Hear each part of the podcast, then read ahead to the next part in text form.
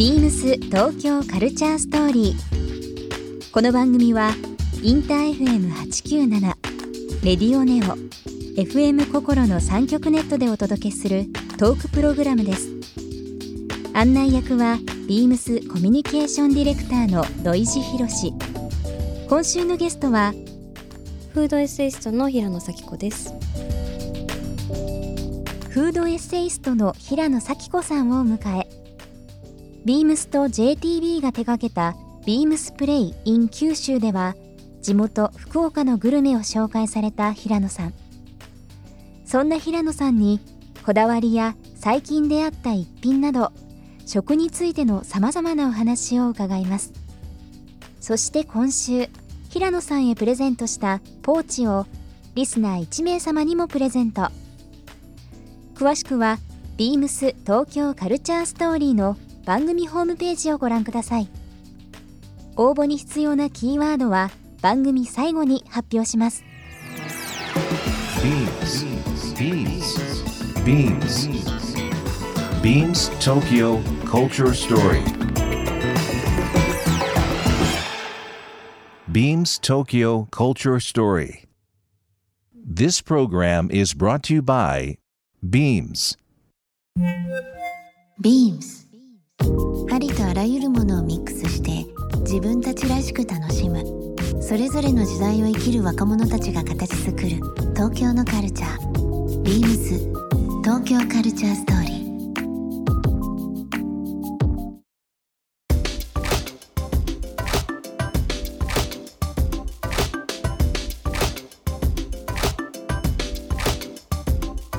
海外で旅行行かれて、はい。結構その食っていうのは楽しみだったりしますか？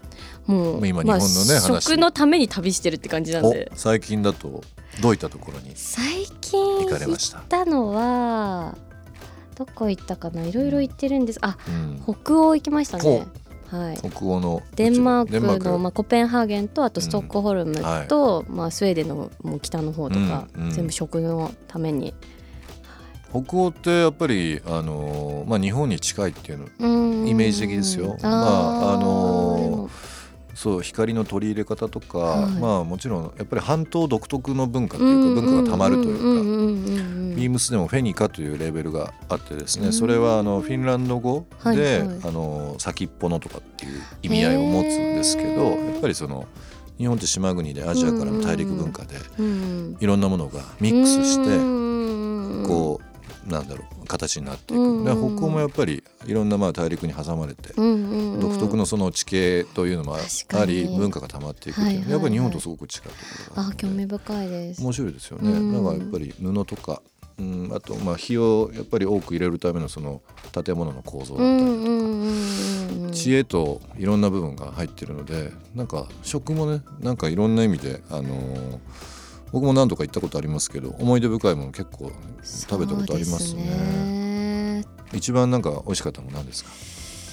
あのファビケンっていう、スウェーデンの本当ストックホルムから、うん。えー飛行機で1時間くらはいいかけて行って、着いたところからまた1時間くらいかかる、うんうんうんもう本当にミドル・オブ・ノーウェアっていうか、はもう山奥の中でガストロノミー、うん。食をとあとまあ宿もやってるんですけど、オーベルジュスタイルでやられてるところがあって、もうめちゃくちゃシンプルで,、うん。でなんか山小屋の中から本当になんだろうマタギみたいな感じのシェフが出てきていろいろやってくれるんですけど、うん。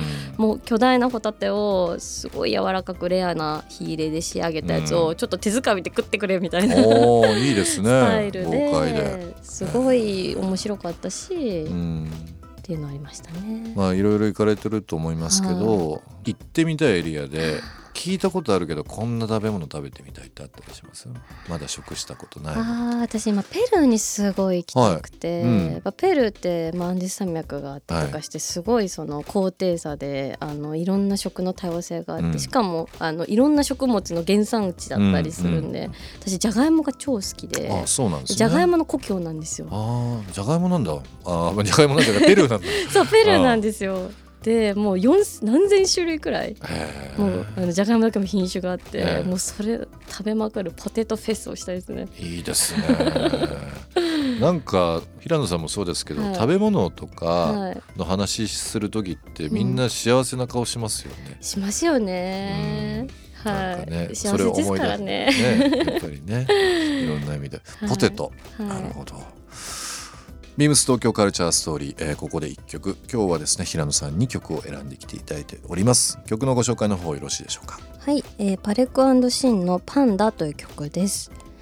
えっと、パレクシーンはあのインドのポップデュオなんですけど私が今すごく南インドに行きたくてこれを聴くとカレーが食べたくなるっていう曲です。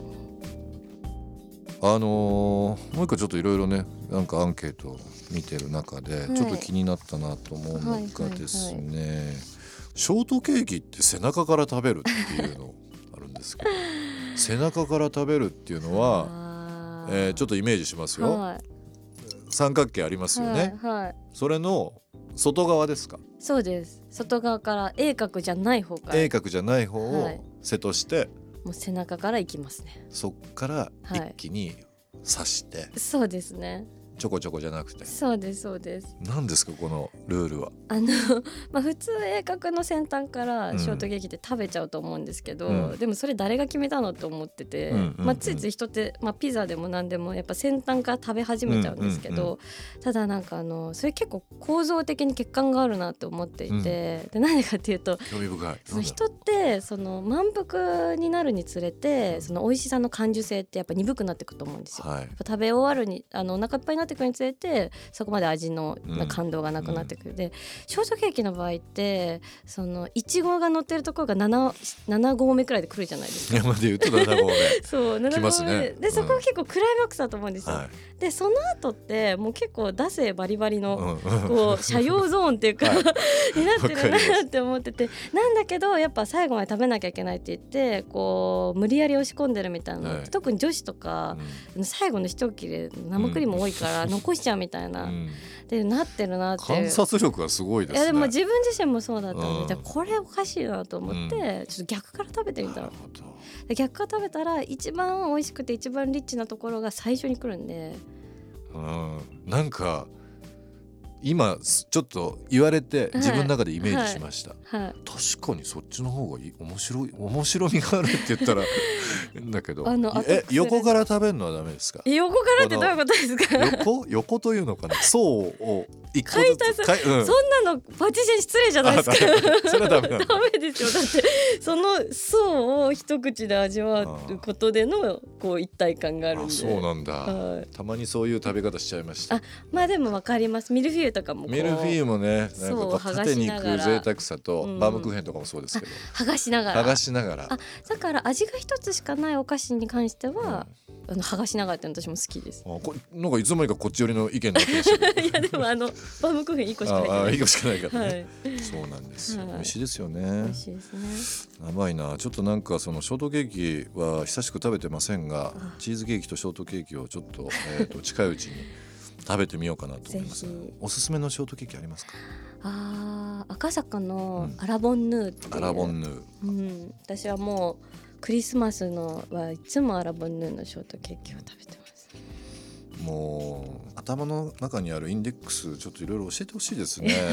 有料。有料。あ有料。だ 有料ですね。とんでもないです。はいなんかその他になんかこう食のルールで意外とこれはこうやって食べるってあったりします？あーなんですかね。あ私例えばとんかつとかは絶対に定食で食べないとか。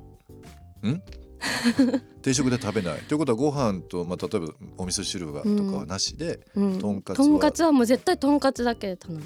キャベツはキャベツはまああってもいいけとどんかつはとんかつ。もうあのなくてもいいっていうくらいで単品で頼める店にしか行かないです。あそうなんですね、じゃあ、まあ、例えば有名店ですけど目黒のトンキとか大砲とかいろんなまあ青青木とか蒲田だったりいろいろありますけど。そういったとこではいりません。あでもトンキの場合は、もうた世界観の体験なんで、うん。もはやもうとんかつ味わうとはまた別軸で私は楽しんでます。なるほどね。映画みたいな。僕でもとんかつまあ東京結構とんかつ美味しいとこ多くないですか？多いですよね。福岡ですよね。福岡出身なんですけど、僕もまあ西、まあ、島根なんで。東京来ていろいろ食べる中でまあ関西住んでた時期もあるので、はですけどまあ大阪もね美味しいのいっぱいあるんですけど、東京は圧倒的にとんかつ美味しいなって思うとこ多いですよ。本当に美味しいとこ多いですよね。青木というまあ今、んうんうん。まあ、ところはね蒲田ことはないけど。とか成倉とか成ね。僕最近だと最近じゃないですけど一時ずっとハマってたのがマルゴっていう秋葉原にあるとんかつ屋があるんですけど、えー出てくるのがすごい時間かかるんですけど 30分ぐらいかかるんですけどオーダーしてから低温で、うん。ごま油なんですよ。そこはる。すごく美味しくてぜひご案内します。とんかつがとんかつは本当好きです。あ本当ですか？うん。でもあの分かります。ついついご飯と味噌汁とか食べがちなんですけど、まあしっかりソースだったりちょっと塩だったりなんかいろんな部分でゆっくり食べてそうみたいとなんですよころはありますよね。ビームス東京カルチャーストーリーゲスト平野咲子さんにプレゼントしたポーチをリスナー1名様にもプレゼント応募に必要なキーワード「フードエッセイスト」を記載して番組メールアドレス beams897 アットマークインター FM.jp までご応募ください詳しくは番組ホームページまでビームスデミルクスビームス新宿ショップマネージャー山本真理です。デミルクスビームス新宿は新宿ルミネワンの2階にございます。新宿駅から直結で夜9時半まで営業しています。お仕事帰りにも便利でご利用いただけます。大人の女性にぴったりな商品を取り揃えてご来店お待ちしております。ビームス東京カルチャーストーリー Beams Tokyo Culture Story. This program was brought to you by Beams.